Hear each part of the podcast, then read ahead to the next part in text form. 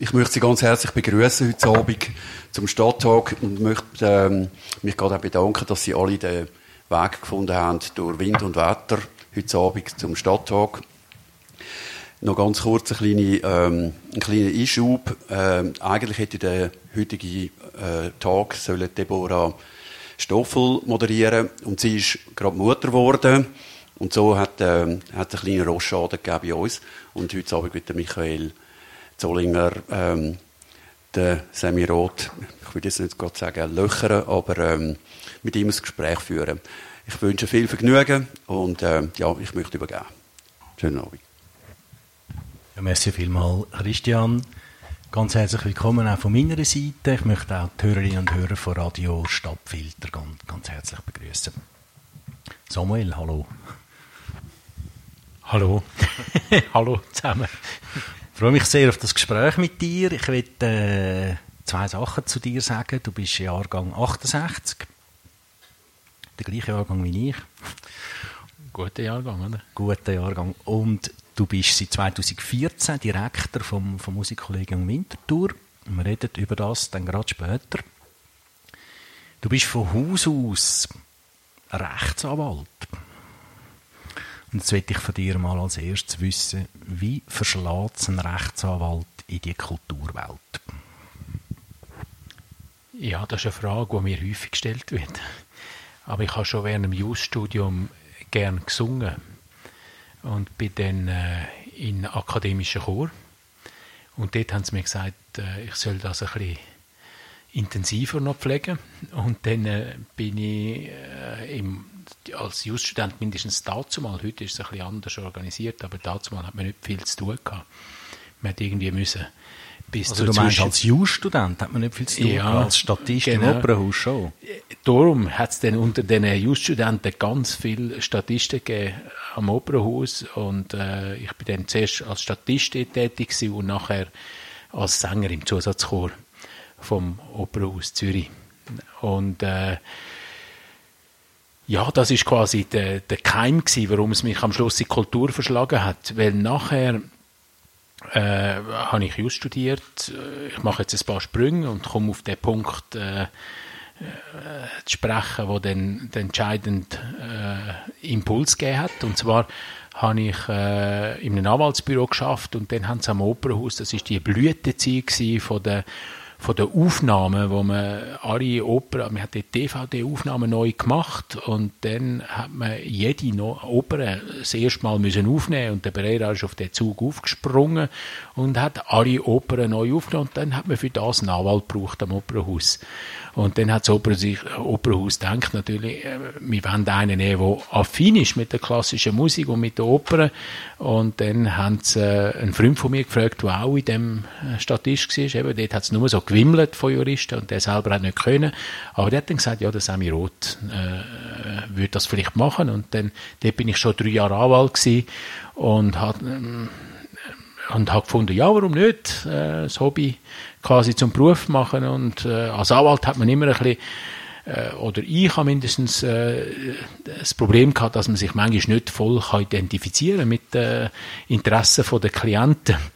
Also muss sich immer wieder neu hinstellen und beim Oberhaus habe ich sagen, gut, das ist ein Volltreffer, da ist quasi 100% Identifikation da und äh, dem äh, Zweck kann ich mich unterordnen und das finde ich eine tolle Sache und äh, so bin ich dann Anwalt vom Oberhaus und das ist quasi mein Eintritt in die Kultur. Gehen wir gleich noch ganz schnell einen Schritt zurück, weil das recht spannend ist, was du nämlich sonst auch noch gemacht hast. Du bist unter anderem äh, zwei Jahre in Peru gewesen, das darf man sagen, hat auch mit deiner Frau zu tun. Sie ist heute Abend da, hast du mir gesagt. Und ähm, du bist zwei Jahre in Peru gewesen, nach dem Studium. Was hast du denn in Peru gemacht, zwei Jahre lang? Gut, ich habe es nicht zwei Jahre lang gemacht, muss ich sagen, aber wir haben, es ist, zuerst war der Entscheid, gewesen, ich hatte dort Anwalt schon gehabt, und dann ist der Entscheid gefallen, wir gehen nach Peru, wir hatten dort schon eine Tochter gehabt, und äh, haben auch gefunden, die Tochter soll mal ihre ihre zweiten Wurzeln kennenlernen und dann haben wir entschieden, wir gehen nach Peru. Und dann habe ich überlegt, was Lima, ich... oder? Ja, Lima, Lima ja, Hauptstadt, das meinen immer alle, es sei eine andere Stadt, dabei ist es ja ein Pazifikklima. Und äh, dann haben wir, äh, habe ich mir erst dann überlegt, was ich überhaupt in Lima machen könnte und will. Als Anwalt kann man nicht sofort tätig sein, oder? Weil das, die, die Anwaltspatente sind länderspezifisch und ich hatte keine Zulassung in Peru. Und irgendwie über, äh, über Biergespräche äh, und so habe ich dann gedacht, ich könnte eine Zeitung rausgeben für die deutschsprachige Gemeinde und äh, das habe ich dann umgesetzt. Ich habe äh, einen Vertrag gemacht mit äh, NZZ und mit Ringier und das ist so in der Anfangszeit vom Internet. Dann hat man also noch nie, man hat noch keine Tablets gehabt oder, oder äh, Handys, wo man hätte eine Zeitung drauf lesen und die Distanz von der Schweiz zu Peru ist zu weit gewesen, dass man die Zeitung geliefert hat, also hat es das fast nicht gegeben. Und äh, dann habe ich entschieden, ich mache eine deutschsprachige Zeitung für Peru oder für Lima. Und äh, ja, das habe ich dann umgesetzt. Also bin ich gegangen und habe äh, dort die Zeitung rausgegeben. Hat aber, glaube ich, nicht so gut funktioniert, gell? Hast du gesagt? Es hat super funktioniert. Hat super funktioniert. nein, nein. Es ist, also, es ist eine äh, ganz spannende Erfahrung gewesen und so. Aber ich habe, äh, ja, bin ein bisschen blauäugig gewesen. Also, man hat natürlich, man denkt dann, wenn man neu dort ankommt, das interessiert die Leute. aber meistens, wenn man dann eine gewisse Zeit in einem Land ist, dann merkt man, was daheim passiert, interessiert die gar nicht mehr so groß. Und, äh, und vielleicht, was sie noch interessiert, ist Fußball, aber bei denen, es hat vielleicht 2000 Schweizer gehabt und 4000 Deutsche oder so, ich weiß nicht mehr genau.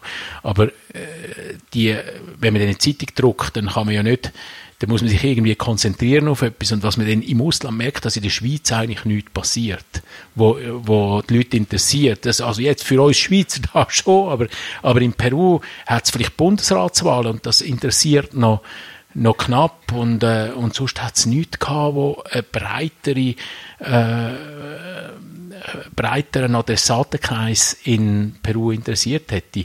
Und das ist dann äh, ein glattes Projekt gewesen, aber tatsächlich ist es nie in die schwarzen Zahlen gekommen. Was hat dann sonst die, die Zeit bei dir für, für Spuren hinterlassen? Ich meine, das ist ja doch wirklich eine andere Welt, oder?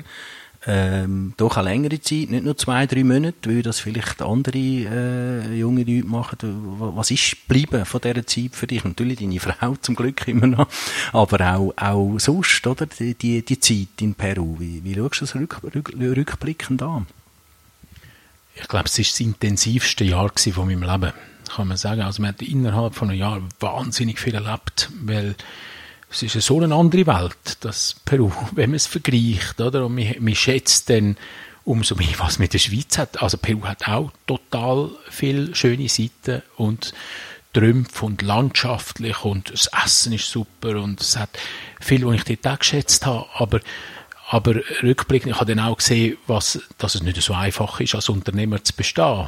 Oder? Man kann nicht irgendwie Ideen so leicht umsetzen, sondern, und dann zurück bin ich, und habe dann gesehen, also einerseits, als ich wieder zurückgekommen äh, bin ich froh gewesen, in einem, in einem Anwaltsbüro unterzukommen und habe das geschätzt, äh, doppelt, oder? Weil ich sehe, was es, was es doch für Schwierigkeiten sind, wenn man ein eigenes Geschäft will durchführen und was wir in der Schweiz alles haben das. Und sonst ist es einfach ein, ein Erfahrungsreichtum, eine Horizonterweiterung, die ich auf keinen Fall will missen. Also, ich gehe, wir gehen auch immer wieder gerne nach Peru, ich, ich auch, äh, und es ist so riesig, das Land, oder? Es ist 30 Mal so groß wie die Schweiz, es gibt immer Neues entdecken und es ist, ich meine, allein Lima ist, ist von der Einwohnerzahl her grösser als die Schweiz und es ist, und dann ist, es ist alles zehnmal grösser, die Straßen sind grösser, es ist am Pazifik und äh, äh, es ist alles eindrücklich und das, die, vor allem die Eindrücke, die will ich überhaupt nicht missen. Und, ja. Etwas Spezielles hast du nachher erlebt, bevor du eben zum Opernhaus bist, und vorher gesagt hast, du bist nämlich in New York gewesen, genau in dieser Zeit. Du bist drei Monate, glaube ich, in, in New York gewesen, go, go arbeiten als Anwalt dann wieder. Und das ist genau die Zeit gewesen, wo 9-11 war, also wo, der, wo, wo, die, wo die Anschläge sind und du hast das hautnah mit, miterlebt, oder? Also ich bin tatsächlich da gewesen, genau zu dieser Zeit, dass äh, hautnah ist es nicht gewesen, weil ich bin ein bisschen spät aufsteher. Und ich habe nicht in, äh, damals nicht in Manhattan gewohnt, sondern in Queens, Astoria, das ist so ein nördlich von Queens, also gegenüber vom nördlichen Teil von, äh, von Manhattan. Und wo der erste Flüger in der Turminen ist, habe ich's, äh, ich habe am Morgen immer den Fernseher angestellt, um mich da äh, berieseln lassen und Nachrichten schauen. Und dann habe ich es im Fernsehen gesehen und zuerst nicht recht rausgekommen, ob es jetzt ein Dokumentarfilm ist und so. Dann bin ich auf den Balkon und habe dann runtergeschaut und habe gesehen, nein, das ist echt. Und, äh, und dann habe ich angerufen im Anwaltsbüro und äh, dann ist beim e dort ist schon noch so gewesen, dass die, die Türme relativ lang stehen bleiben. Und, äh, und das erste Mal hat es eigentlich recht zuversichtlich tönt, wo, wo ich angerufen habe. Man muss wissen, Salzburg ist 500 Meter von den, also ich bin dort immer ausgestiegen. Gerade bei den, bei den Twin Towers. Und, und das ist 500 Meter entfernt gewesen. Und, äh, dann habe ich gefragt, ob ich noch kommen soll. Und dann haben sie gesagt, nein, nein, also, jetzt soll nicht mehr kommen. Und dann habe ich weiter geschaut und dann habe ich das zweite Mal noch angerufen und dann haben sie gar nicht mehr abgenommen. Und ich habe einen Kollegen gehabt, der ist ein bisschen, äh, früher arbeiten und der, der hat es dann wirklich hautnah erlebt. Der hat gesehen, wie, der ist heute noch gezeichnet von dem, weil er gesehen hat, wie die Leute runtergegumpt sind vom, also die, die keine Hoffnung mehr hatten und wirklich dort, äh, hat die Leute gesehen sterben, während ich bei gar nie dann äh, gar nicht angefahren. Also für mich äh, ist es trotzdem natürlich einschneidend gewesen, aber das ist für alle gewesen auf der Welt, oder?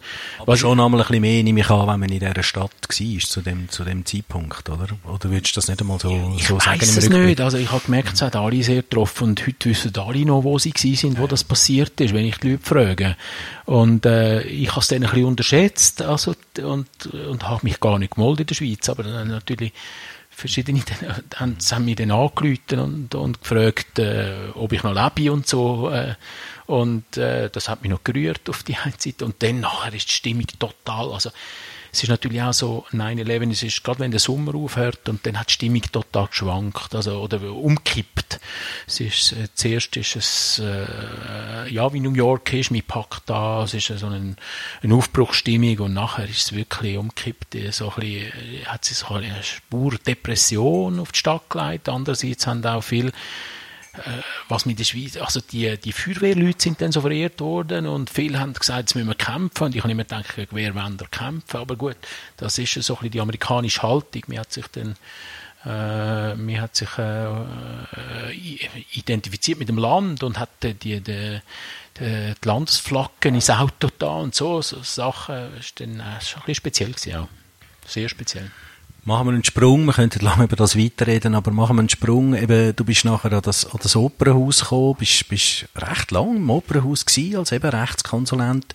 Nachher äh, stellvertretender Direktor, Direktor Otto Grosskopf, oder ganz grosse Figur in der, in der Kultur, bis heute eigentlich, oder? Macht, macht immer noch viel Beratungen und so weiter. Ähm, was hast du aus dieser Zeit genommen? Die, die, die sechs Jahre Opernhaus, immerhin auch den Pereira erlebt, oder? Äh, vielleicht ein bisschen, ein bisschen weniger näher, aber wie ist das im Rückblick für dich? Es war eine tolle Zeit, gewesen, muss ich sagen, am Opernhaus. Und den Pereira habe ich sehr näher erlebt. Also, und der, also das war wie ein König im Opernhaus. Dann hat es noch den Herzog gegeben, das war der Spörli. Gewesen. Und jetzt als Königreich und das Herzogtum, dazu mal heute sechs ganz anders, habe ich gehört. Und der Großkopf hat still im Hintergrund die Arbeit gemacht. Und äh, ist für mich äh, eine schöne Zeit gewesen. Sehr viele in der Oper gewesen, natürlich. Äh, die Oper können anschauen und äh, eben, meine Seitrittsstory, die klassische Musik.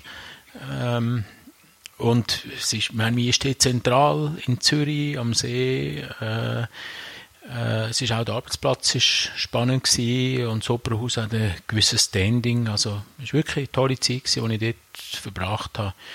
Ich glaube etwa sieben Jahre als, als äh, nicht nur als Anwalt, das ist eben dann quasi der, der Anfang von einem, ein beruflichen Wechsel, sondern ich habe dann auch äh, Managementaufgaben, ich konnte dann können die die internationalen Gastspiele organisieren. Und da sind wir recht umgekommen. Wir sind dann auch eigentlich zwei Wochen nach Tokio, das ist so ein bisschen der Höhepunkt von, der, von diesen Gastspielen, die zwei Wochen Tokio mit 250 Leuten und äh, da haben wir also die Oper szenisch aufgeführt. Wir haben also das Bühnenbild nach Tokio gebracht und, äh, und wirklich, da ist Kreti und Pleti mitgekommen und hat da äh, können spielen. Es hat auch wahnsinnig äh, gekostet, aber die Japaner sind so begeistert an Oper und klassischer Musik, das äh, zahlt sich dort auch aus. Die haben das auch äh, entsprechend entschädigt.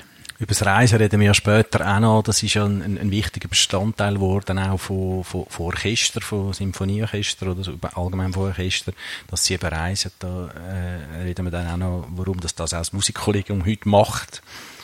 Reisen ist ja immer, hat ja immer verschiedene Seiten, oder? Ich könnte aber noch kurz reden über, über äh, du bist kurz am Neumeer-Theater gewesen, völlig eine andere äh, völlig ein anderes Haus, oder?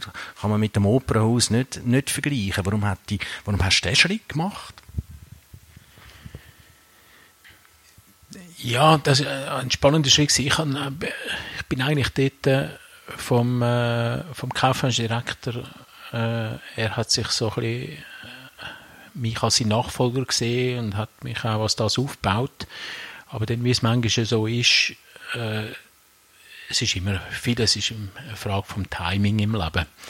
Und dort äh, hat der Zeitpunkt nicht gestummen. Ich habe gemerkt, äh, also es ist so gewesen, der, der, meistens tut man den Intendant viel, bevor der andere aufhört, schon neu festlegen, weil die Planung in der Oper ist noch krasser im Voraus als bei uns jetzt im im symphonischen Konzertbetrieb bei der Oper tut man so drei bis vier Jahre vorausplanen, weil die grossen Stars, die sind total äh, besetzt und die kommt man eben nur so weit im Voraus über. Dann muss man also einen, äh, einen Intendant entsprechend weit auch im Voraus bestimmen, dass der sein Programm kann machen kann, wenn der andere aufhört.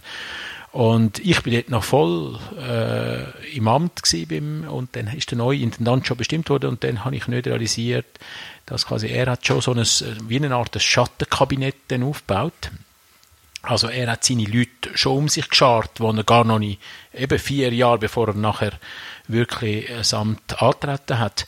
Und das sind dann auch die zwei gewesen, also sein kaufmännischer Berater und sein Berater in Opernfrage, die nachher die Leitungsfunktionen übernommen haben. Und das habe ich im ersten Blick äh, nicht realisiert. Und dann habe ich es dann nach zwei Jahren verstanden, dass das so wird kommen. Und dann habe ich gemerkt, der, mein ursprünglicher Plan da, Kaufmannsdirektor werden vom Opernhaus, das äh, lässt sich nicht realisieren. Und dann ähm, habe ich äh, nach Alternativen. Und dann sind die jungen äh, das junge Leitungsteam, das ist damals Barbara Sanchez und äh, Barbara Weber und Raphael Sanchez gewesen, also Weber Sanchez.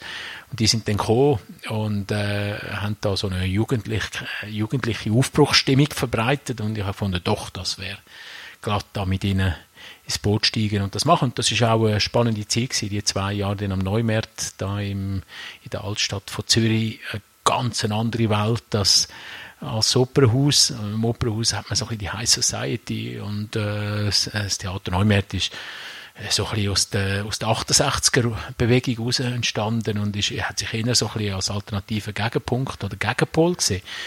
Es spannend gewesen. Und ich habe am Anfang gedacht, als ich gegangen bin, das hat, das ist so eine Perle, wo man so ein bisschen müsste, wo ein bisschen verstaubt ist und äh, wir müssten nur ein bisschen reiben und dann kommen sie wieder.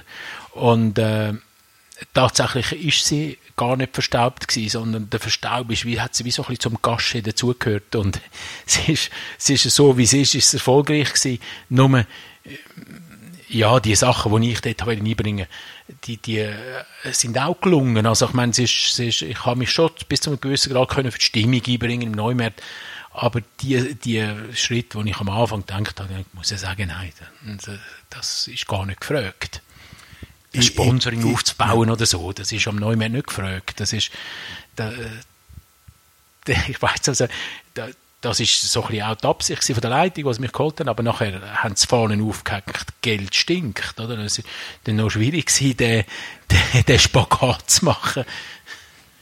Das würde das Musikkollegium heute nicht machen, oder? Gar nicht, nein. Für uns ist, äh, ist es absolut wichtig, oder, dass wir äh, Unterstützung haben und wir haben sie zum Glück auch. Also das wir, kommen, wir kommen gerade darauf, aber ich will es nicht unterlagen schnell, weil du hast dann nämlich schon noch eine, eine Station äh, antreten, wo, wo eigentlich nicht so passt in, in all das hinein, wo, wo, wo wir jetzt geredet haben. Du bist nämlich dann nach dem Neumärz ins Fürstentum Liechtenstein gegangen. Ähm, zu dieser Zeit war der Michael Lauber der, der heutige Bundesanwalt ist im Liechtenstein gewesen. Und du bist dort zu der sogenannten Financial Intelligence Unit. Was hast du da gemacht, Samuel, im Liechtenstein? Das tönt verrückt, he? Es ist der Liechtensteiner, also es ist ein bisschen ein Zufall gewesen, muss ich sagen. Ich habe dann ein Zufall, dass ich gelandet bin, weil, äh, oder vielleicht auch doch nicht, ich weiß nicht, Schicksal, Zufall, das ist näher beieinander. Äh, es ist so gewesen, dass die, fin die Financial Intelligence Unit ist von einem ehemaligen äh, Kollege von mir aus der, aus der Anwaltskanzlei. Über die Zeit haben wir gar nicht geredet, aber es spielt keine Rolle. Also, ich habe drei Jahre in einer Anwaltskanzlei äh, geschafft und dort hatte ich einen äh, Substitut gehabt, der mit mir geschafft hat. Und damals ist, äh, ist der Mike Klauber noch in der Anwaltskanzlei in Zürich und ist dann berufen worden nach, äh, nach Liechtenstein und dann hat er mich gefragt, ob ich mitkommen mit ihm.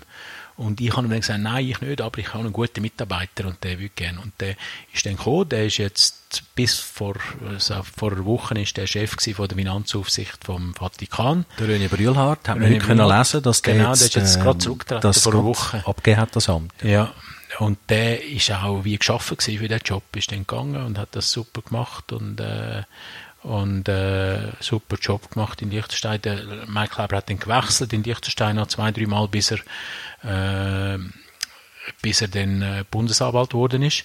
Und äh, Mike und äh, René Brühlhardt ist sein Nachfolger geworden bei der Financial Intelligence Unit. Und was es hast du ein- Der gemacht? Zufall ist das gewesen. Ich bin, wo ich den Rücktritt, wir haben da im Stadthaus in Zürich ähm, unsere Verwaltungsratssitzungen gehabt vom Theater Neumarkt AG. Nachher habe ich den Rücktritt bekannt gegeben, bin rausgelaufen und nachher ist der gerade angefahren mit seinem Auto. Und ich habe gesagt, ich habe den Rücktritt gegeben. Und dann hat er mir gesagt, du, ich brauche jemanden in Liechtenstein. Und dann habe ich gesagt, ja gut, also. Nachher, nachher, ich bin spontan und ich bin so ein bisschen einer, der eigentlich immer schnell für neue Ideen zu haben ist. Und dann äh, bin ich da mitgegangen mit ihm. Und dort, äh, Dass wir vielleicht noch mal so ein bisschen Zeitachse haben, oder? Wie wir ein bisschen viel da, 2011 ist das gewesen, oder? Vor etwa acht Jahren, oder? ja, von neun. Ja. Vor neun Jahren. Ja. Äh, und dort äh, ist dann die Financial Intelligence Unit, die heißt äh, so ein bisschen, in gewissen Ländern heißt sie so nicht, und in anderen Ländern heißt sie einfach Geldwäscherei, Meldestelle, so ein bisschen profaner. Und in der Schweiz heißt sie so, da tut man sie nicht so zu hoch bewerten, da hat man sie irgendwo in der Bundesverwaltung untergebracht. Aber in Liechtenstein hat auch der, Finanz, äh, der Finanzbereich einen größeren Einfluss als in der Schweiz. In der Schweiz ist es irgendwie 11 Prozent der Wertschöpfung, während in, in Liechtenstein ist es äh, irgendwie ein bisschen über ein Drittel, 35, 36 Prozent. Also der Finanzplatz hat in Liechtenstein wahnsinnigen Einfluss. Und dann hat auch die Regierung äh, nützt die Möglichkeit oder die Informationen, die man dort darüber äh, bekommt, strategischer, sagen wir, als in der Schweiz. Also wir, wir werten das aus und schaut, was sind die Risiken fürs Land und, äh, und ich habe dann entsprechend, ich bin insbesondere für die Sanktionsdurchsetzung zuständig gewesen. Also, Also alle sagen, für Sanktionen, Sanktionen. internationale Sanktionen. Also da hast, äh, da werden Sanktionen gegriffen gegen damals vor allem die Iran, oder? Weil, weil die, das ist nachher unter Obama hat man das äh, aufgehört. Jetzt hat man es wieder zum Teil wieder eingesetzt, aber auch gegenüber äh, Weißrussland und so. Und dann werden gewisse äh, Staaten oder vor allem Personen aus diesen Staaten werden sanktioniert und können dann äh, nicht mehr handeln. Und äh, dann muss, hat man das müssen überprüfen. Und äh, das ist dort meine Aufgabe gewesen. Und dann entsprechend häufig da kommen einerseits die Informationen über von den sogenannten Finanzintermediären, das sind die, äh, wo eben das Geld annehmen von den ausländischen, äh, es sind ja immer Ausländer, die das Geld bringen. Und, äh, und da kommen die Informationen von denen über, oder mir kommt es von, aus, von ausländischen Behörden über, die das Gefühl haben, oder wo wissen, dass gewisse Geld oder Geschäft über das Land tätigen. Und äh, dann bin ich für die der Ansprechpartner und habe dann die Informationen für die Regierung ausgewertet. nichts mit Kultur zu tun in dieser Zeit. Gar nichts. Nein, Beruflich. gar nichts, außer äh, vom Interesse her und äh, hobbymäßig sind wir natürlich nach wie vor der Kultur verbunden gewesen, aber der Beruf hat überhaupt nichts zu tun gehabt, ist eher so ein bisschen es ist eher so, wie soll ich sagen, ein Pendelschlag gewesen, oder? Von der, vom Neumarkt wieder zurück ins voll ins juristische, äh, so, vielleicht so in die internationale Finanzdiplomatie. Und dann, äh, und nachher hat sich eingemittet im Musikkollegium. Genau, über das wollten wir jetzt äh, ein bisschen reden. Das ist ja schließlich dein, deinen heutigen Job. Du bist dann eben im, im, im Januar 2014 hast du angefangen, damals als kaufmännischer Direktor. Du bist gemeinsam mit dem Thomas Pfiffner eigentlich äh, im, im, im Stuhl da gewesen, oder im oder im Zweiersofa. Allerdings hat Thomas Pfiffner dann glaube ich einen Tag nachdem du angefangen hast gekündigt, oder? Ja, das war ein bisschen speziell gewesen, weil eigentlich habe ich, also muss ich ehrlich sagen, ich bin eigentlich Anwalt gewesen dann. Ich habe dort, bin als Partner genau, das muss man sagen, du hast schon dort äh, einerseits als Anwalt arbeiten bin ich als Partner in eine Anwaltskanzlei eingestiegen, aber ich bin ja schon lange nicht mehr als Anwalt tätig gewesen, also als Anwalt im wirklichen Sinn, als unabhängiger Anwalt, der Klienten beratet und vertritt von Gericht und Behörden. So nicht. Juristisch schon, aber dann habe ich mir gesagt, gut, okay, das ist jetzt ein bisschen riskant, gerade wieder äh, von dem zu leben, mit äh, Familie und drei Mädchen und so. Also da brauchst du noch ein zweites sicher Standbein und dann ist das ausgeschrieben gewesen, äh, die Stelle beim Musikkollegen. Und 60 Prozent, 60 Prozent und dann habe ich gedacht, das ist mein zweites Standbein und habe mich dort beworben und dann habe ich gerade die Stelle auch bekommen und äh, und nachher ist eben das passiert, dass er quasi zurückgetreten ist und dann habe ich mich ein bisschen, also habe ich das zuerst dann interimistisch im Sinne Funktion auch noch übernommen, also quasi 120 Prozent. Und äh, und dann äh, also dann hat nachher nach einer gewissen Zeit der Vorstand gefunden, also wir haben dann schon einen Intendant gesucht, das Nachfolger, aber es ist auch nicht so einfach, jemanden für 60 Prozent zu finden. Und es kommen dann meistens die Intendanten aus dem Ausland und dann jemanden für 60 Prozent in die Schweiz zu holen, ist nicht so einfach. Also wir haben dann den geeigneten Nachfolger nicht gefunden und, und dann ist die Zeit verstrichen und dann haben sie gefunden, eigentlich äh, der Rob macht den Job gar nicht so schlecht und äh, äh, warum suchen wir noch einen Intendant und dann haben sie mich dann äh, nach einer gewissen Zeit äh, zum quasi befördert vom Kaufmännischen zum, zum Direktor, Gesamtleiter vom Musikkollegium. Das ist ja die Zeit gewesen, wo, wo die ganzen Sparübungen eigentlich Thema gewesen sind, wo man, wo man hat, dass es in dieser Form eigentlich, eigentlich nicht weitergehen kann. Man hat ein bisschen vom, von der Substanz gelebt, oder? Und der Thomas Pfiffner hat ja dort auch wählen, dann gewisse Einschnitte machen, müssen gewisse Einschnitte machen. Äh, und das hat ja auch ein bisschen mit dem zu tun gehabt, dass er dann nachher gegangen ist, oder? Ja, also ich interpretiere es so. Ähm, Jetzt, äh, ja, also ich glaube, er hat die Idee gehabt, dass man die, quasi das Stellenprozent vom Orchester reduziert auf 75 Prozent und aber dann 80 Prozent Lohn zahlt. Er quasi mit der 5 Prozent hat er wollen, das Zückerli geben, dass das Orchester das akzeptiert, aber das ist äh, das hat nicht funktioniert, das Orchester hat es nie akzeptiert. Und dann ist, ist die Stimmung schwierig geworden. Und äh, und äh, aber, also das ist vielleicht die, die Stimmung ist dann verkachelt auf der anderen Seite, was äh, ungewollt ein positiver Effekt war von dem Ganzen, ist, dass, äh, dass sich eine totale Solidaritätswelle entwickelt hat. Also der, es ist der, der, auf Initiativen und Ideen vom damaligen Chefdirigent von Douglas Boyd hat man dann so einen Club der 700 gegründet. Das ist die Idee gewesen, dass 700 Gönner, weil die Differenz, das strukturelle Defizit ist 700.000 Franken pro Jahr.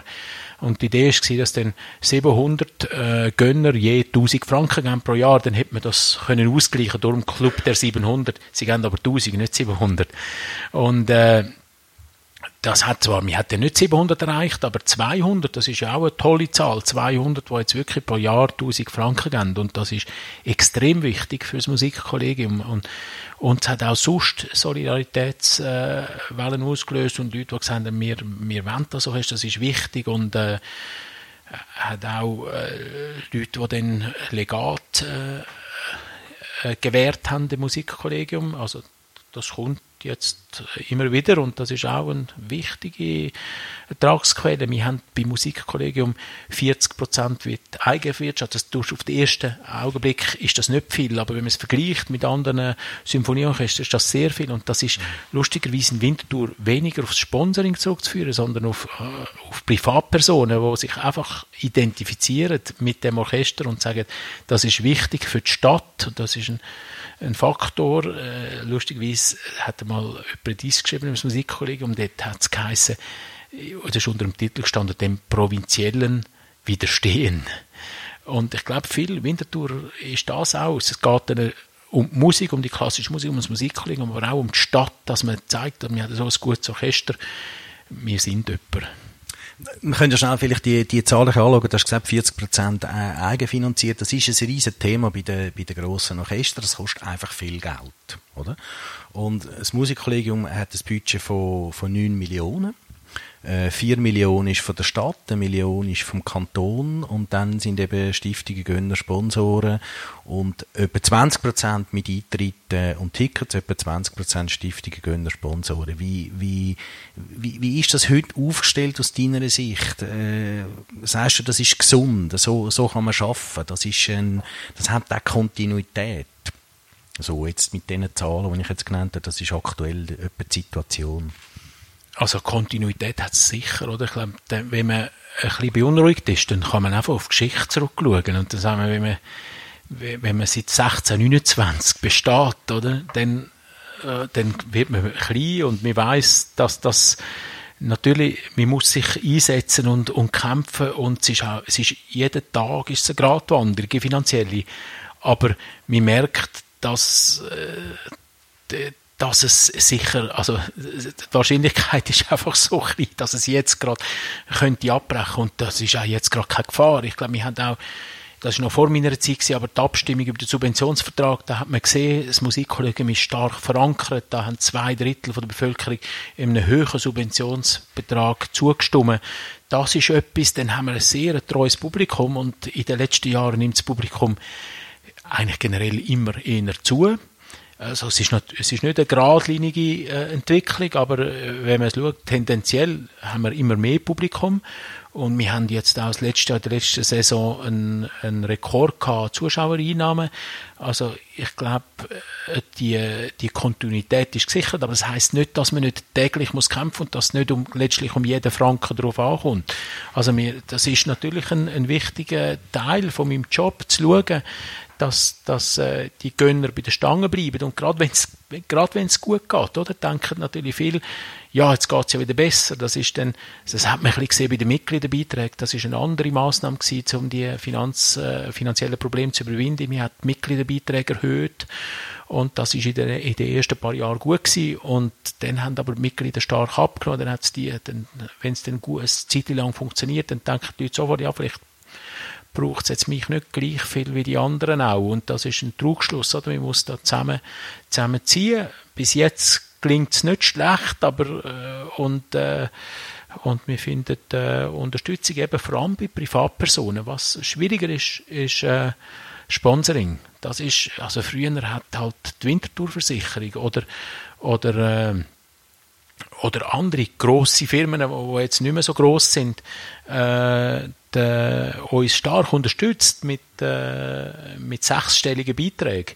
Und die Zeit ist, ist, ist vorbei, oder? Das muss man also, heute haben wir noch, sind wir interessant vielleicht für, für Banken, oder? Weil die haben eine ähnliche, äh, eine ähnliche Klientel wie wir, äh, vom Alter her, von der Vermögensstruktur, sind wir für Sponsoring interessant, aber sonst ist es, äh, müssen wir kämpfen. Also wo, wo es auch spannend ist, ist äh, das Classic Open Air das ist so ein bisschen, äh, vielleicht für ein breites Publikum und äh, darum haben wir dort äh, immer wieder interessant. Ich glaube, das ist auch eine sehr gute Sponsoring-Plattform, aber sonst sind es private Wintertour-Gönner, die uns unterstützen.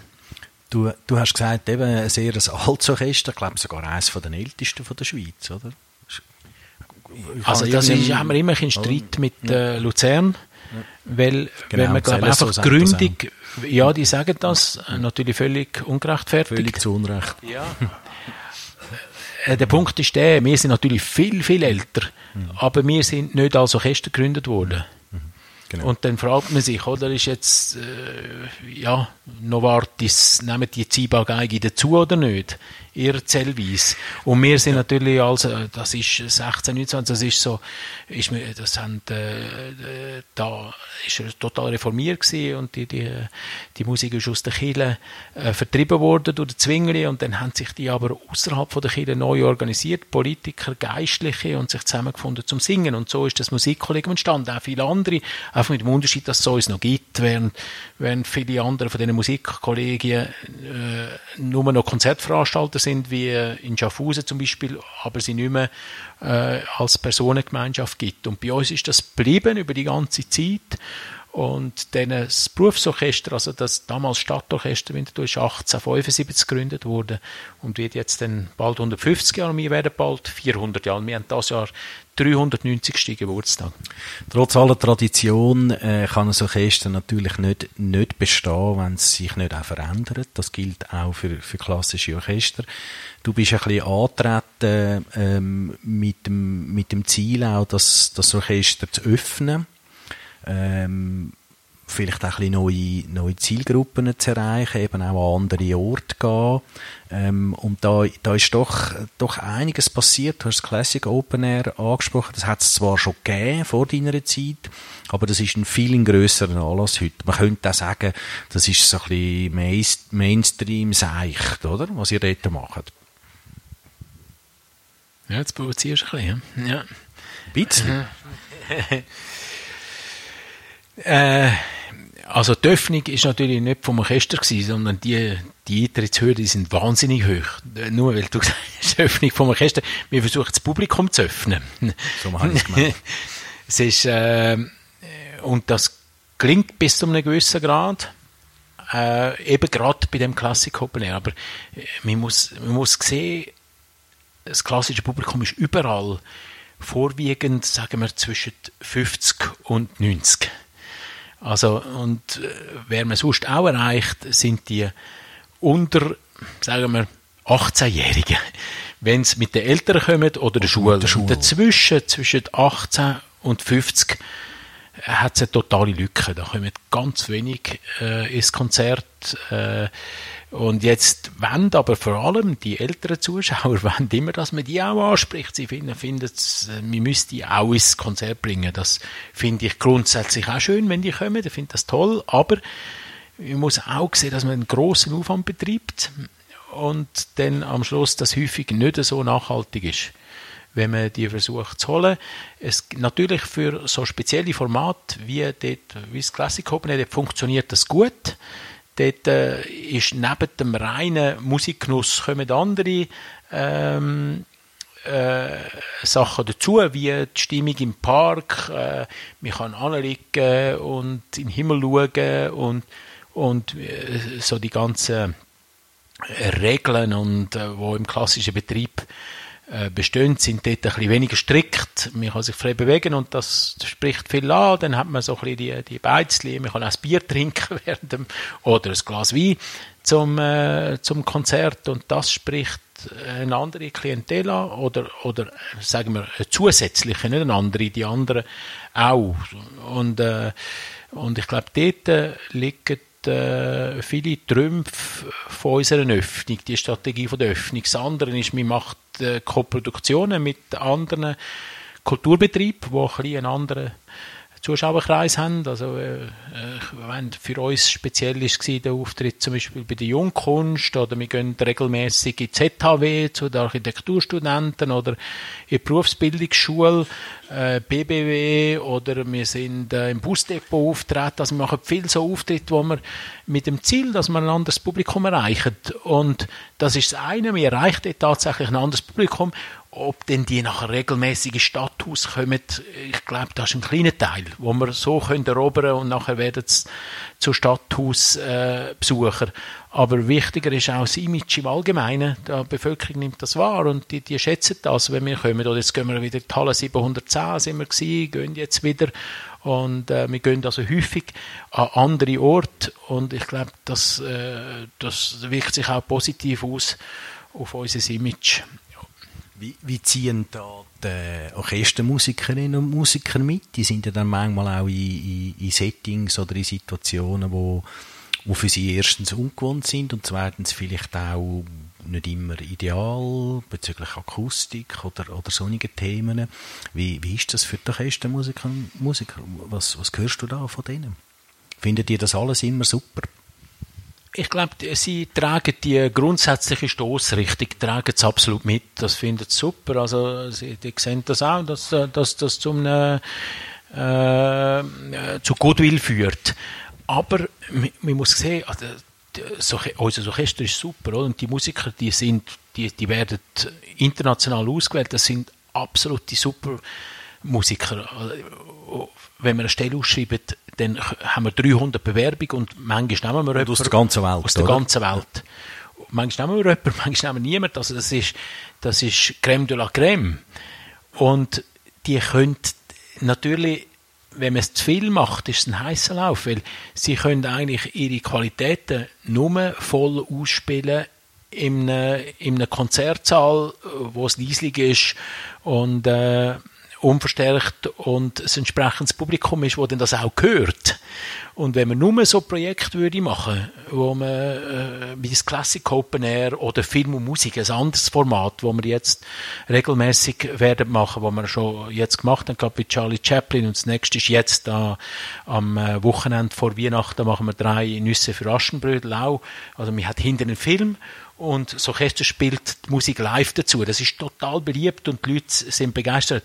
Aber das Orchester kommt jetzt kurz, oder? Es ist, es ist wie ähm, fast ein Widerspruch zwischen, dem, zwischen der Begeisterung vom Publikum und dem, was das Orchester kann zeigen kann. Da gibt es auch andere Orchester, das 21st Century Orchester, das sich auf das spezialisiert hat, das das super macht. Aber die, ja, aber die Musiker, äh, da, da wird es kaum einen geben, der bei uns äh, würde die Eintrittsschwelle schaffen. Aber für das, für einen Film zu begleiten, langt das natürlich. Und darum muss man immer aufpassen, dass das im Gleichgewicht ist. Oder auch das Gleiche ist, ich habe mir am Anfang überlegt, bei dem Classic Open Air will man mehr Crossover-Sachen machen, will man einen Pop-Musiker einladen für das Classic Open Air, der dann mit unserem Orchester spielt. Dann wäre natürlich der, der Park sofort voll. Oder? Aber aber letztlich wären wir nur noch Statisten und das kann es ja nicht sein. Ich, dann, wenn wir so etwas machen, so eine äh, kombinierte Kombination, dann ist es mir immer wichtig, dass unsere Musiker sich auch können zeigen können, dass sie dass quasi ihre Stärken können zur Geltung bringen Und dort, dort liegt ein bisschen Spannungsverhältnis. Und dort muss man schauen, dass, dass das im Gleichgewicht bleibt. Dass man kann nicht auch nur öffnen und auf die Straße spielen und so, sondern das ist natürlich für sie und auch für, überhaupt für das Musikkollegium ist das Wichtigste. Das Core-Business ist äh, unser Repertoire von Haydn bis Brahms und 20. Jahrhundert im Stadthaus und da haben wir unser Stammpublikum, das begeistert ist. Aber das Ziel ist natürlich, ein neues Publikum nachzuziehen, zwischen, äh, sagen wir, zwischen 50 und 60, wo, dann, wo das lässig findet und nach dies nach nachkommt im Stadthaus und dann auch unsere Konzerte im Stadthaus kommen. Aber ich bin auch froh und zufrieden, wenn, äh, wenn viele immer als, als Classic Open Air kommen und dort und das lässig finden. Also es, es, ist so bisschen, es ist immer so ein bisschen eine Gratwanderung. Reden wir ein bisschen über das Stadthaus. Du hast es angesprochen. Das ist das alte, wunderbare äh, Stadthaus, der, der imposante Semperbau, oder, wo, wo wirklich immer wieder, wenn man dort vorbeifährt, findet man, das ist einfach grossartig, das Gebäude. Wie wir wissen, ist die Stadtverwaltung nicht mehr dort, oder, oder nur noch einiges ist dort. Was aber äh, noch dort ist, ist eben der Konzertsaal eure Heimat eigentlich. Dein Büro hast du zwar an der Reichenbergstraße, gell, wo, in einer anderen schönen Villa. Ja. Aber ähm, das Stadthaus ist äh, ähm, auch nicht so ganz ideal, oder? Es ist äh, heiß im Sommer, für euch vor allem, also für die Musikerinnen und Musiker vor allem. Es ist bezüglich Einspielräumlichkeiten ist es, ist es nicht ideal. Man, man hat einfach in dem Haus hinein, äh, einen Haufen und auch noch von einem Orchester. Und das ist etwas, wo ihr nicht so ganz glücklich sind drüber. Wo du auch einiges versuchst zu ändern. Ja, ich kann, denn das ist genau so, wie du sagst. Also es ist, äh, es ist, ich würde sagen, der repräsentativste Bau von Winterthur, oder? Und hat, der hat wirklich Funktion und einen Sinn gehabt, äh, wo die Stadtregierung da war. Und wir haben uns natürlich dann erhofft, als die Stadtregierung ausgezogen ist in den Superblock, dass wir, äh, dass wir das Haus mit neuem Sinn erfüllen. Dass quasi jetzt das Musikkollegium äh, oder vielleicht Kultur im Allgemeinen in Winterthur, das äh, mit neuem äh, dem, äh, dem Stadthaus neues Leben einhaucht und vor allem einen Sinn einhaucht. Und äh, Semper ist, hat ja die Semperoper gebaut in Dresden, also von dem her, Kultur ist näher und das Stadthaus ist in der, von 1932 bis 1934 extra für das Musikkollegium verlängert worden. Also der Saal ist ursprünglich für Gemeinsversammlungen gewesen, dann schnell zu klein geworden, dann hat man nachher das Parlament gehabt, dann hat ihn nicht mehr gebraucht und das ist der Konzertsaal, wo wir immer gewesen sind schon damals hat man finanzielle Probleme gehabt und dann hat man auch sich für den Kompromiss entschieden, nicht einen eigenen Konzertsaal zu bauen, sondern das Status zu verlängern. Und, äh, und wir haben dann eigentlich gedacht, wir, wir, wären, wir könnten der neue Sinn und Bedeutungsgeber werden für das Stadthaus. Und ich habe das angestrebt. Und dann hat es wahrscheinlich, ich glaube, dort hat die Stadt ein eine Chance verpasst, mindestens bei dem, wo, die, wo, wo sie einen Superblock ausgezogen ist. Und wenn ich das sage, hat es natürlich einen gewissen Interessenskonflikt drin, oder? Das muss ich sagen.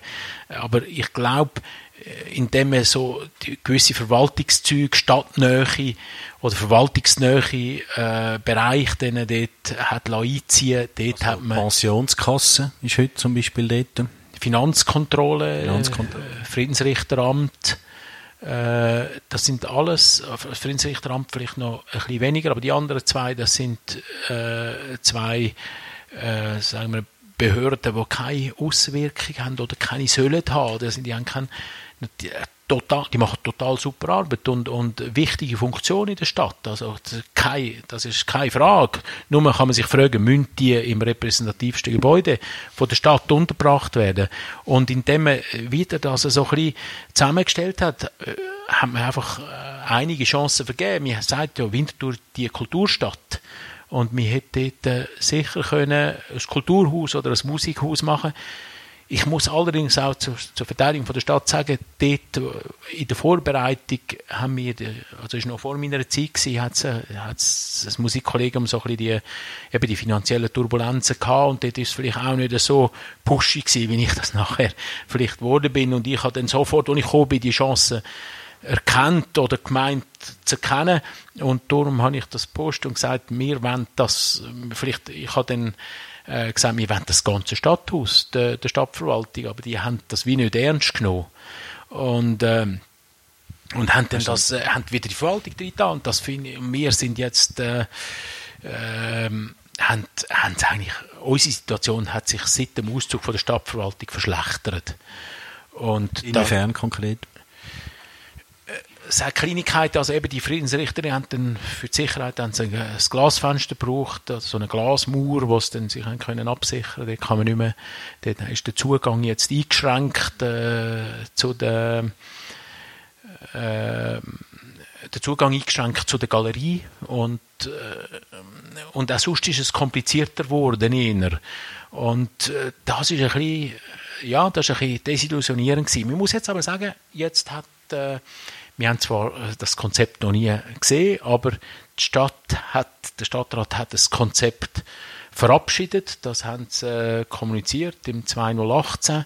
Äh, das, das Ziel ist, dass das Stadtarchiv auszieht und das wäre sicher auch eine grosse Chance für das Stadtarchiv. Aber weil erst irgendwie in acht Jahren oder so, oder? Jetzt ist es noch, mit zählen rückwärts, also dort, wo sie es kommuniziert haben, ist sie neun Jahre gewesen. Okay, also jetzt und, äh, und ja, ich, ich werde, ich weiß es nicht, wahrscheinlich ist es realistisch. Ich hoffe natürlich, es geht schneller. Also, weil unsere Situation, es hat wirklich, ich meine, unsere Konzeptsucher, die WC sind nicht gut, es ist, äh, das Licht ist nicht gut, äh, wir haben kein Einspielzimmer, es fehlt an Film. Also, wenn man vergleicht, äh, so ein tolles Orchester spielt da keinem Ort sonst in einem, in einem entsprechenden Saal. Also wir haben da wirklich ein Handicap. Das sehe ich auch immer wieder, wenn wir äh, längere Diri äh, wenn wir Dirigenten binden oder so. Das sind auch Rückmeldungen von Agenturen, wo wir immer noch in dem Saal spielen, auch zum Teil von Solisten. Und äh, ich sage jetzt das da so. Ich weiß aber, dass natürlich viele Winterthur auf den Saal stolz sind, weil sie zum Teil auch dort äh, Bekanntschaften geschlossen haben. Aber ich glaube, zum Orchester weiterbringen, müssen wir den Saal verbessern, wir müssen die Infrastruktur verbessern. Und zum Glück hat jetzt das äh, der Stadtrat gesehen und hat äh, das Konzept gemacht und jetzt äh, hängt es davon ab, ob man das Stadtarchiv kann auslagern kann, was das Ziel, das erklärte Ziel ist vom Stadtrat. Und wenn man das findet, dann wäre der nächste Schritt, dass man die Infrastruktur für so Orchester verbessert und mit dort das Foyer machen, das Pausenfoyer, wo, wo heller ist, wo, äh, wo ähm, äh, das Publikum sich wohler fühlt und, äh, und die ganze Hinterbühne-Infrastruktur sich verbessert. Jetzt hast du vorhin gesagt, ihr seid nicht ganz ernst genommen worden. Die Idee des, des Haus der Musik ist ja so ein bisschen der, der, der Claim gewesen. Äh, inzwischen sind ein paar Jahre äh, ins Land und ich glaube, man kann sagen, du bist ein sehr ein, ein, ein guter Netzwerker, du bist immer wie besser vernetzt in dieser Stadt. Hast das Gefühl, das wäre heute anders, wenn du heute mit so einer Idee kommst? Also ich meine, jetzt ist, eben, man redet da von acht, neun Jahren immer noch. Also du bist heute in einer anderen Situation im Vergleich zu damals. Ich weiß es nicht. Ich weiß es nicht. Also es ist noch schwierig zu sagen. Also sicher hat man gesehen, dass jetzt das Musikkollegium auf Kurs ist und und äh, aber letztlich hat man Verwaltung gegenüber, oder? Und die Verwaltung ist immer am längeren Hebel. Und wir sind ja Mieter dort, während die anderen städtischen äh, Nutzer von dem Haus sind verwaltungsintern und sind darum uns gegenüber eigentlich immer am längeren Hebel. Und ich bin da äh, ein bisschen weniger pushy geworden und ein bisschen geduldiger. Und merke, Wird man das, wenn man genug lang in Wintertour ist? Ich, weiß ich glaube nicht mal unbedingt, weiß es nicht, ob es mit Wintertour zu tun hat. Aber äh, ja, wenn man äh, eine Aufgabe neu anfängt, will man natürlich viel verändern und mit der Zeit merkt man, kennt man die Leute, das ist ein Vorteil, man hat mehr Zugang, aber man muss auch mehr Rücksichten nehmen, wenn man die Leute kennt, oder? Und äh, solange man sie nicht kennt, kann man viel äh, direkter vorgehen und manchmal vielleicht auch direkt und dort bin ich vielleicht auch mit der Immobilien äh, Abteilung ein bisschen zu direkt gewesen und die haben dann äh, leider auch mich nicht informiert. Also dort hat es noch ganz andere Pläne gehabt für Stadthaus. Da haben sie gesagt, nein, nein, es kommt nicht in Frage aus dem und dem Grund. Am Schluss, dort ist noch die Finanzkontrolle gar kein Thema gewesen. Und das war ein bisschen schade, gewesen, oder? Dass wir dort nicht mal haben können, mitreden oder informiert worden sind im richtigen Augenblick und dann hätten wir können dort quasi mit Einfluss nehmen und das, das ist schade weil nachher sind wir von über, über Zeitung haben wir quasi erfahren, wer sonst noch in der Stadthaus reinkommt und das ist, ich glaube, für Winterthur, für Stadthaus, aber auch für das Musikkollegium eine vertane Chance gewesen. Jetzt haben wir einfach äh, zehn Jahre ins Land streichen ich hoffe, wir können es noch korrigieren. Der Stadtrat hat jetzt die Weiche gestellt und wenn man das wirklich so kann umsetzen, wie sie es planen, das heißt, äh, wenn das Archiv kann ausgelagert werden, die sind dort auch zu und wir nachher dort können ähm, das verbessern, das wäre das wäre toll. Dann, hätte, das, dann hätten wir eine äh, klare Verbesserung, sagen wir es mal so, gegenüber heute. Was parallel aber gelaufen ist, ist äh, sind Bestrebungen, auch einen, einen zusätzlichen Spielort zu suchen, oder? Also zu sagen, das Stadthaus, das ist, das ist gut, da kommen wir klar, das ist unsere Heimat, das hat auch, eben, du hast es gesagt, die Leute schätzen es ja zum Teil trotzdem immer noch mehrheitlich.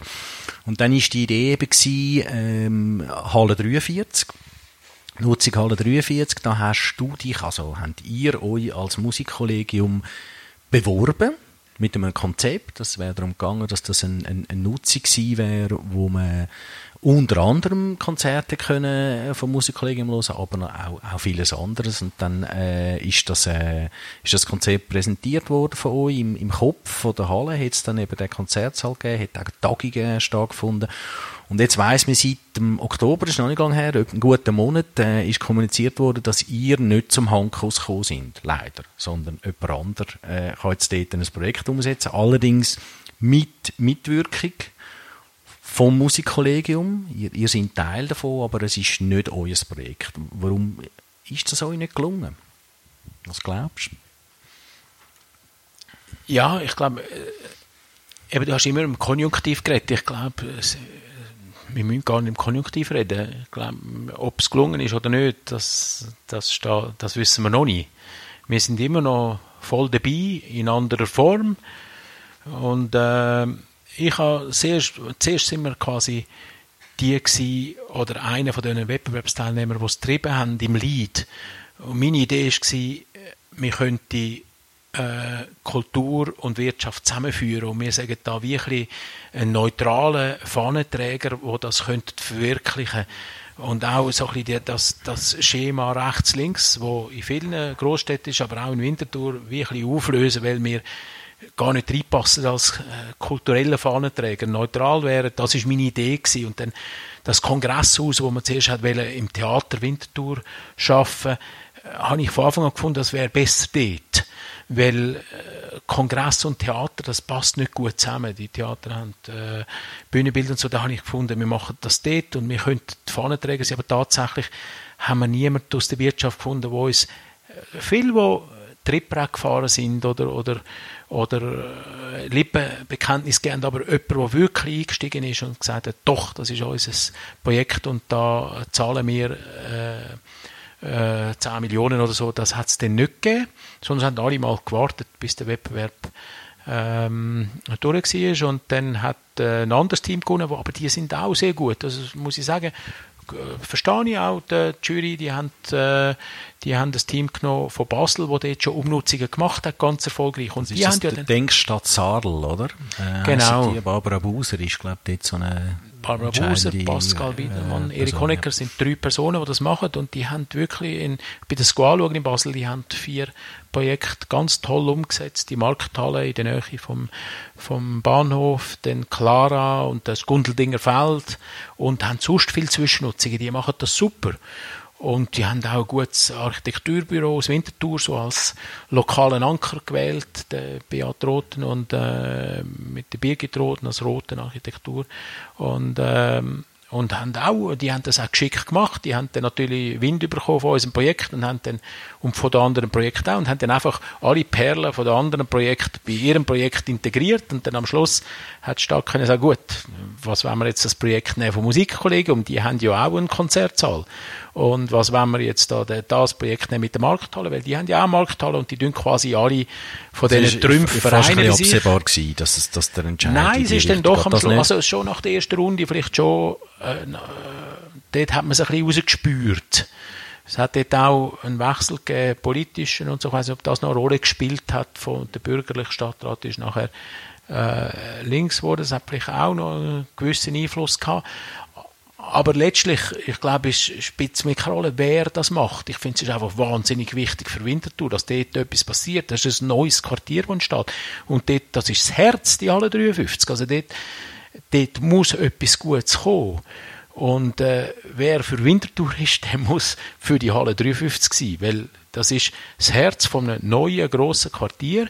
Es ist eine wahnsinnig eindrückliche Halle, oder? Unter Denkmalschutz. Und jeder, der dort reingeht, äh, reingeht in die Halle, ist beeindruckt.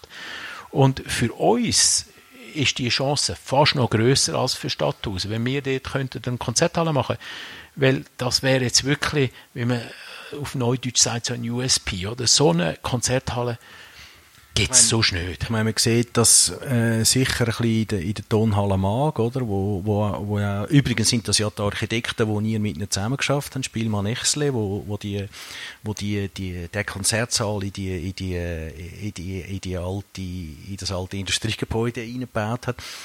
Da sieht man schon, dass das, also, im Fall von der Tonhalle, das hat wirklich neue Leute gebracht, oder? Also das, da, da passiert etwas, wenn, wenn ein klassisches Orchester ein Sommernohr kann spielen unter der Voraussetzung, dass es akustisch dann auch wirklich verhebt, oder? Das ist natürlich die Voraussetzung. Aber das ist natürlich in Zürich gegeben, definitiv, oder? Tatsächlich haben wir auch mit Spielmann Excel und die haben auch bei uns ein super Projekt gemacht. Eben, wir haben es nicht gewonnen, jetzt Darum äh, sind sie nicht zum Handkurs gekommen. Wir versuchen jetzt natürlich das Konzert halt trotzdem zu verwirklichen. In Zürich haben sie noch schwierigere Bedingungen gehabt, weil die Halle zu wenig hoch war. Dann haben sie das müssen zum Teil akustisch verstärken. Es muss so eine Grundhöhe haben von 16 Meter, dass die Akustik sich äh, super entwickelt. Und das hat die Halle 53. Das ist genau die Höhe, die es braucht. Und äh, das ist schon mal akustisch eine gute Voraussetzung. Und wir haben einen Top-Akustiker, der auch äh, schon damals im Hintergrund beim KKL dabei war, bei der Philharmonie de Paris und im Bochum. Und also das ist einer von der, äh, von der Top-Akustiker aus der Welt. Und der hat gesagt, wir kriegen dort eine 1 Akustik im Halle 53 und was mir vor allem wichtig war, ist, dass die Halle 53, wenn sie dann kommt, das Konzertsaal, dass sie einzigartig ist, oder? Und das, ich meine, wir wollen nicht eine Kopie machen, das, das ist super und ist schön und so. Und die Tonhalle ist super, äh, das eine ist ein neuer äh, Schuhschachtelsaal, das andere ist ein alter Schuhschachtelsaal, jetzt hat man die Elbphilharmonie, die nach dem Wie, äh, Wieberg-Prinzip gebaut ist, in der Mitte, so ein bisschen eine Art Zirkusartig, hat mit der Mitte-Bühne und rundum das Publikum.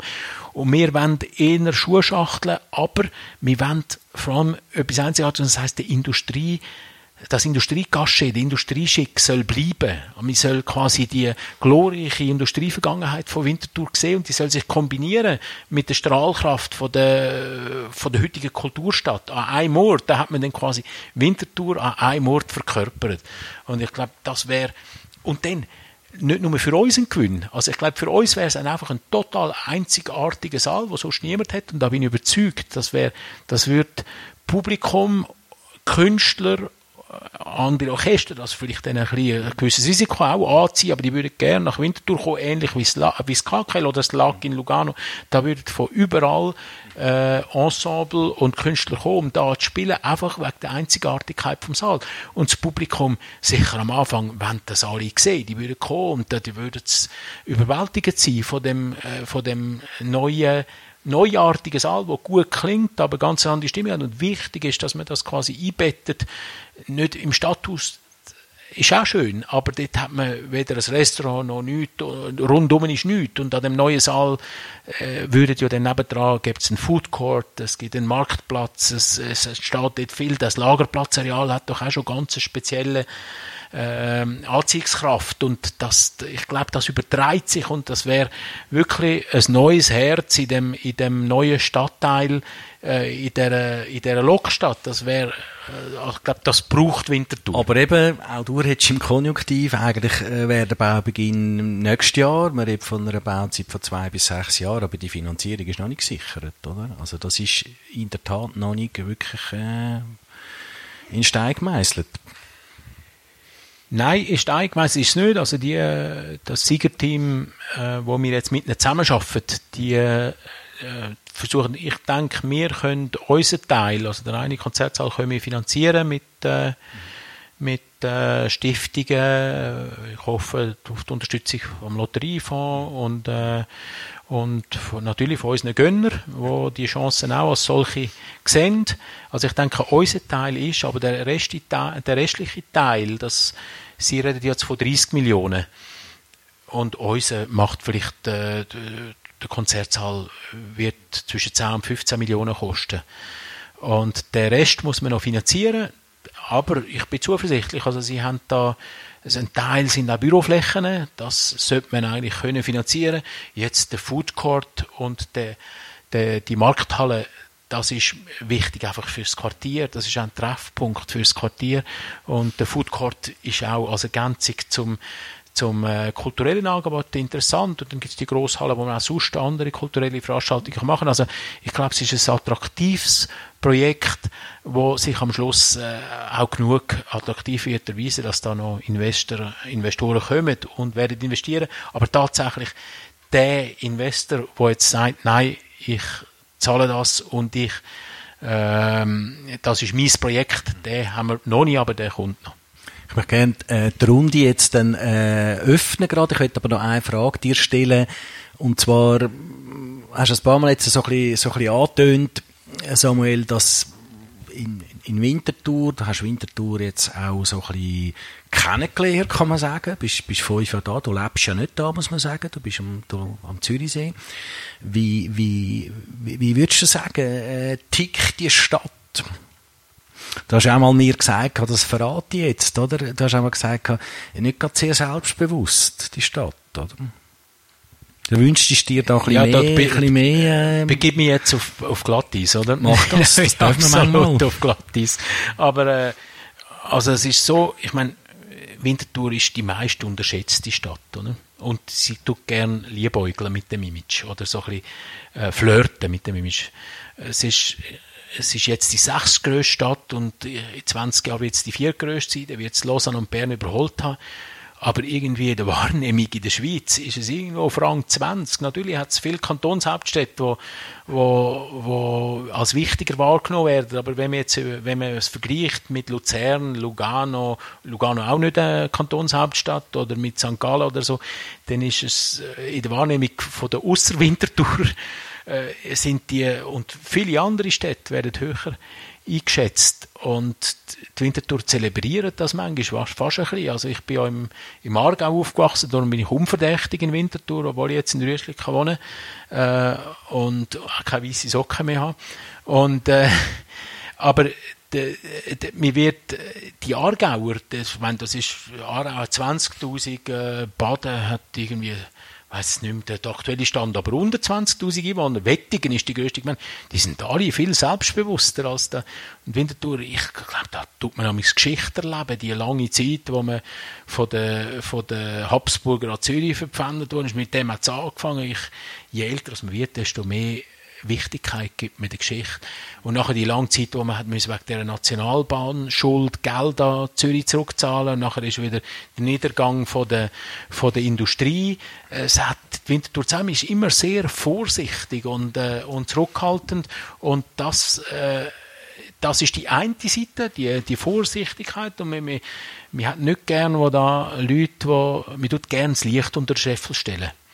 Und äh, das ist die eine Seite. Auf der anderen Seite sind die Winterthur sehr offen gegen aussen. Also, äh, wenn ich jetzt auf der anderen Seite sehe, wie viele Aargauer, dass zum Beispiel der Kultur tätig sind, wie die da mit offenen Armen empfangen werden, das ist äh, ein tolles Phänomen und die Solidarität auch gerade bei, den, bei gewissen Kulturveranstaltungen, wie, wo man sieht, wie viele Freiwillige die können aufbieten Wenn ich denke, die Jungkunst oder äh, Kurzfilmtage oder Musikfestwochen, das lebt von, von den Wintertourer, die für ihre Projekte einstehen und freiwillig mitschaffen. Bei uns auch. Also die Solidarität von Winterthur, von Winterthur zu Sachen, die Winterthur ausmachen, die ist total riesig. Also der Einzelne äh, tut sich da, behaltet sich im Hintergrund, aber für Winterthur steht man nie und ist stolz mhm. drauf. Das ist, das ist die schöne Seite von, der, von dem.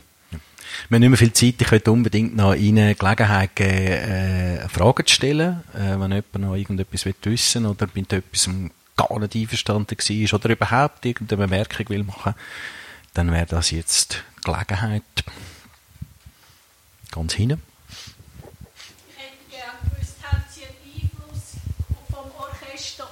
Dirigent oder vom Dirigent aufs Orchester.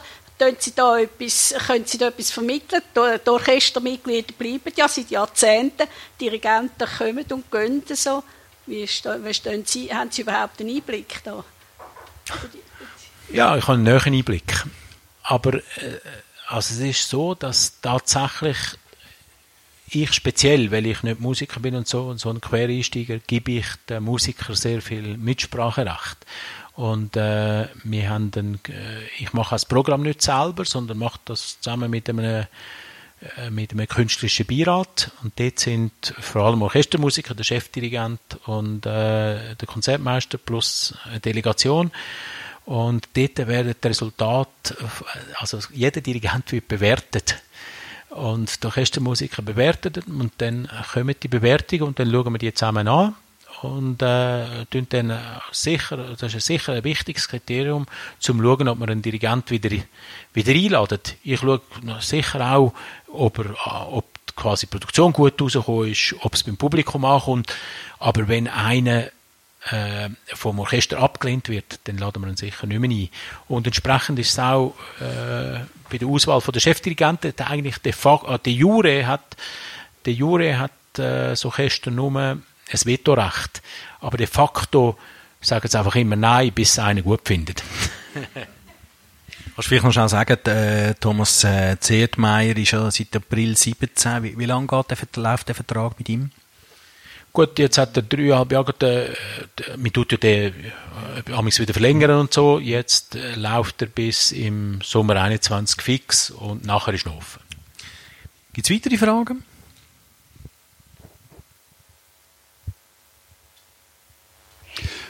Ich habe vielleicht selber auch noch eine Frage. Und zwar, mich noch interessiert, jetzt hat man da so ein neues ähm, ein Zentrum, ein Kulturzentrum, das man da will, ähm, aus der Taufe heben gerade neben dem Superblock, die Halle 53. Und jetzt geht es um Investoren und so weiter. Was ist die Rolle der Stadt? Wieso ist die Stadt nicht bereit, mehr sich zu äh, involvieren und auch mehr zu investieren, dass dort wirklich, ähm, sage jetzt mal, eine Winterthur Elbphilharmonie könnte entstehen? Ja, das ist noch schwierig für mich zu beantworten, weil müssen wir wahrscheinlich die Stadt fragen. Aber, aber ich glaube, es, es, hängt auch ein bisschen mit der finanziellen Situation der Stadt zusammen und der politischen Zwang, wie immer, oder? Also es ist, äh, ich glaube, sie haben dort, äh, wo wir die Halle gekauft haben, wie so ein bisschen das Versprechen abgegeben, dass dort etwas soll entstehen ohne, ohne städtische Unterstützung.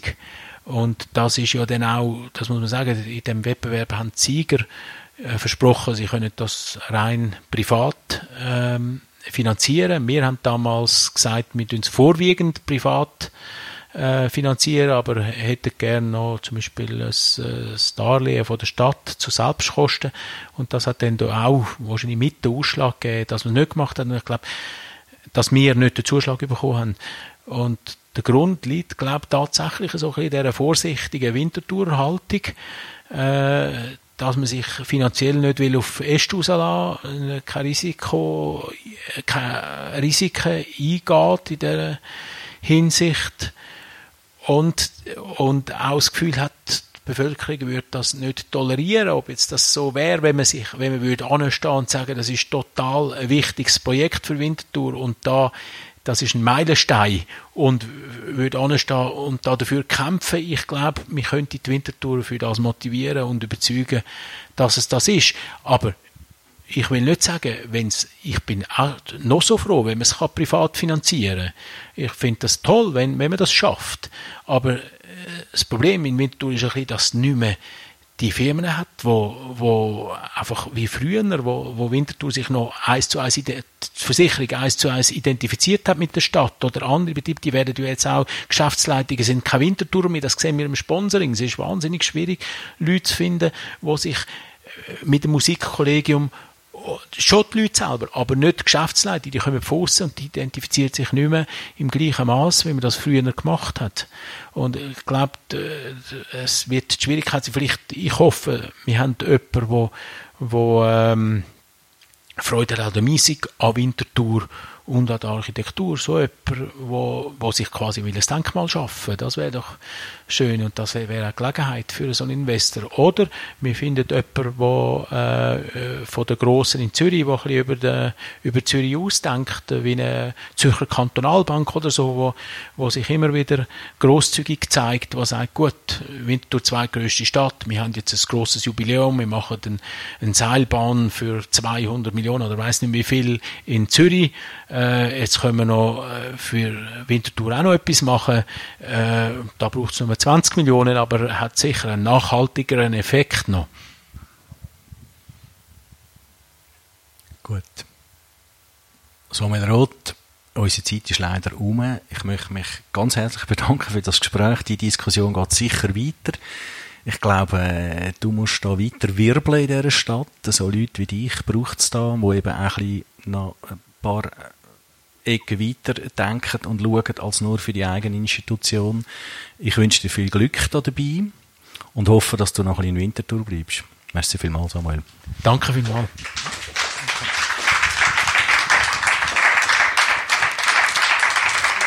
Da noch äh, etwas kleines Süßes äh, von, ja, vom besten Schokoladeproduzenten in Winterthur. In der Schweiz. In der Schweiz, genau.